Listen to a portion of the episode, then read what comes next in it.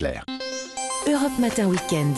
Thierry Dagiral. L'interview actu de ce samedi matin, 7h11. Bonjour Bertrand Picard. Bonjour. Explorateur bien sûr à la tête de la fondation Solar Impulse. On est ravi de vous entendre ce matin. Vous êtes le Suisse peut-être le plus en contact, on va dire, avec Emmanuel Macron, notamment sur les questions d'écologie. Vous vous parlez euh, souvent, euh, notamment par SMS, je crois, avec le président. Oui, c'est vrai que nous échangeons. J'essaye vraiment de lui montrer à quel point il y a des solutions, il y a beaucoup de solutions même françaises qui permettent de créer de l'emploi, qui permettent de protéger l'environnement tout en développant l'économie. Et c'est ça que j'essaye de, de pousser. C'est important parce que ça permet aussi de sortir du clivage des partis. Bertrand Picard, cette planification écologique euh, voulue par le président, rattachée à Matignon, on va en reparler. Ça arrive, cette proposition, entre les deux tours de la présidentielle. Est-ce que le président est convaincu par euh, l'urgence ou est-ce que cela relève de l'opportunisme, on va dire? Alors pour moi, il est convaincu, et c'est pas de l'opportunisme, il faut voir que la politique française est tellement clivée que si le président, avant le premier tour, avait parlé d'écologie, il aurait donné des voix à Yannick Jadot. S'il avait parlé de sécurité, il aurait donné des voix à Marine Le Pen. Et par conséquent, il a attendu d'être au deuxième tour pour vraiment parler de sa conviction écologique. Et il a très bien compris qu'il n'y a plus du tout d'opposition entre écologie et économie. Mais tout de même, le bilan de ce premier quinquennat n'est pas totalement euh, vert, on va dire. Non, et pour tout dire, le bilan est, est très décevant voilà. sur, le, sur le premier quinquennat, c'est ouais. sûr. Euh, je pense que la crise des gilets jaunes, la crise du Covid, la guerre en Ukraine, etc., euh, on, on, fait diversion et, et c'est dommage. Mais c'est pas pour ça qu'il faut pas avoir de l'espoir pour le futur.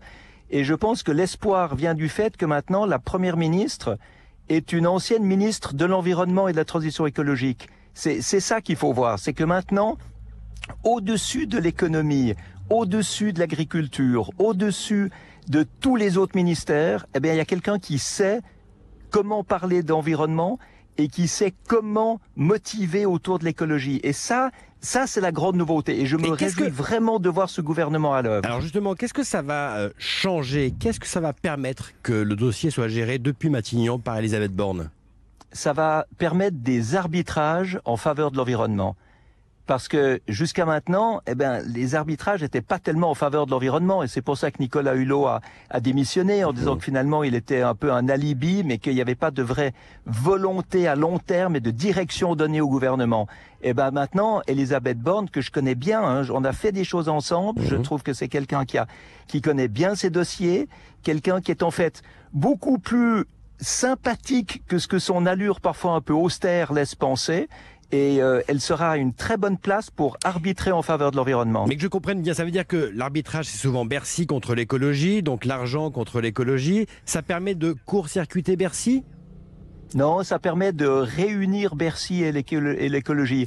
C'est d'ailleurs la toute première discussion que j'ai eue avec Elisabeth Borne quand on s'est rencontrés, c'était sur la rentabilité économique et industrielle de l'écologie. Et ça, elle en est totalement convaincue. Donc elle va pas faire une écologie clivante, elle va pas faire une écologie sacrificielle, elle va faire une écologie fédératrice entre les besoins de l'environnement, les besoins de l'économie et le pouvoir d'achat, parce que mmh. finalement, c'est le pouvoir d'achat qui en profite, parce que si on est plus efficient en énergie, donc on consomme moins d'énergie, qu'on gaspille moins de ressources, qu'on gaspille moins de nourriture, qu'on est plus efficient partout, eh ben il reste quand même plus pour les fins de mois. Euh, dans le pouvoir d'achat. Donc l'écologie est la meilleure manière de stimuler le pouvoir d'achat. Mais avant que ça soit rentable, il faut investir et ça coûte beaucoup d'argent l'écologie avant que ça ramène de l'argent. Alors ce n'est pas un coût parce que le coût, c'est quand vous dépensez de l'argent que vous perdez. Mmh. Là, c'est effectivement, comme vous l'avez bien dit, un investissement. Et l'investissement, c'est ce qui permet d'obtenir plus de, de, de, d'argent encore après. Après ça, c'est des opportunités industrielles. Quand vous mettez des pompes à chaleur dans des bâtiments, mmh. c'est vrai qu'il faut investir, mais dès le lendemain, c'est des charges réduites pour les habitants de, de, de cet immeuble.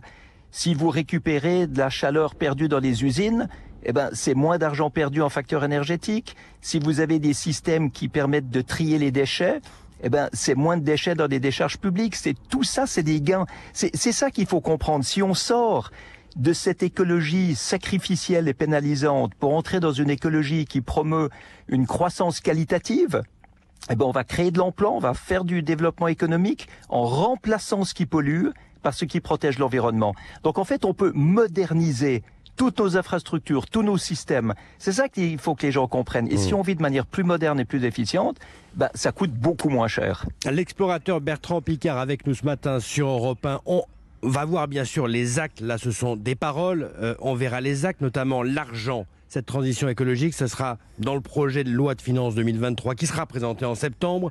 Le président a proposé 10 milliards d'euros. Est-ce que c'est réalisable à l'heure où la dette explose? Alors, ce qui est mauvais pour une dette nationale, c'est de l'argent qui est dépensé en trop euh, pour les dépenses courantes, euh, pour, pour tout ce qui est habituel. Euh, par contre, si c'est de l'argent qui est utilisé pour investir, pour rendre le pays plus efficient, plus moderne, fonctionnant mieux, avoir plus d'un euh, plus de, de, de- d'emplois, euh, où chaque emploi va encore payer des impôts, et finalement c'est toute une machine économique qui peut devenir vertueuse puisque elle est entièrement dirigée, ou elle doit être entièrement dirigée vers la protection de l'environnement et tout ce que les nouvelles euh, solutions permettent de faire. Donc ça, ça c'est pour l'idéal. Maintenant, on va voir. J'espère que le euh, gouvernement le fera. J'espère qu'Emmanuel Macron tiendra sa promesse. Nous, en tout cas, avec la Fondation Solar Impulse, on est derrière, on est vigilant, on n'est pas complaisant du tout. Et s'il y a des trucs qu'on n'aime pas, je me permettrai de continuer à les lui dire. Euh, Justement, Bertrand Picard, des solutions, vous en proposez euh, dans votre livre Un réaliste, soyons logiques autant qu'écologiques chez Stock. Vous participez, euh, vous participiez hier à, à- à Change Now à Paris, hein, c'est jusqu'à ce soir d'ailleurs, avec, tous les- Absolument. avec tous les acteurs de l'écologie qui mettent leur- leurs idées sur la table. Vous dites quoi ce matin à Elisabeth Borne, à Agnès Pannier-Runacher, la, la nouvelle ministre de la Transition énergétique, à Amélie de Montchalin, ministre de la Planification écologique Quelles sont les, premières mesures vertes à prendre qui seraient importantes? Les premières mesures importantes à faire, c'est moderniser le cadre légal, parce que le cadre légal aujourd'hui permet encore de polluer, de gaspiller, d'être inefficient et d'utiliser des vieux systèmes polluants. Donc ce qu'il faut, c'est que le cadre légal maintenant oblige à être moderne, à être efficient. Donc il faut mettre des normes, des standards qui correspondent à ce que les technologies d'aujourd'hui peuvent permettre d'atteindre et pas ce qui était possible seulement il y a, il y a 10 ou 20 ans. C'est comme ça qu'on va tirer toutes ces startups, toutes ces nouvelles solutions sur le marché. C'est très très important.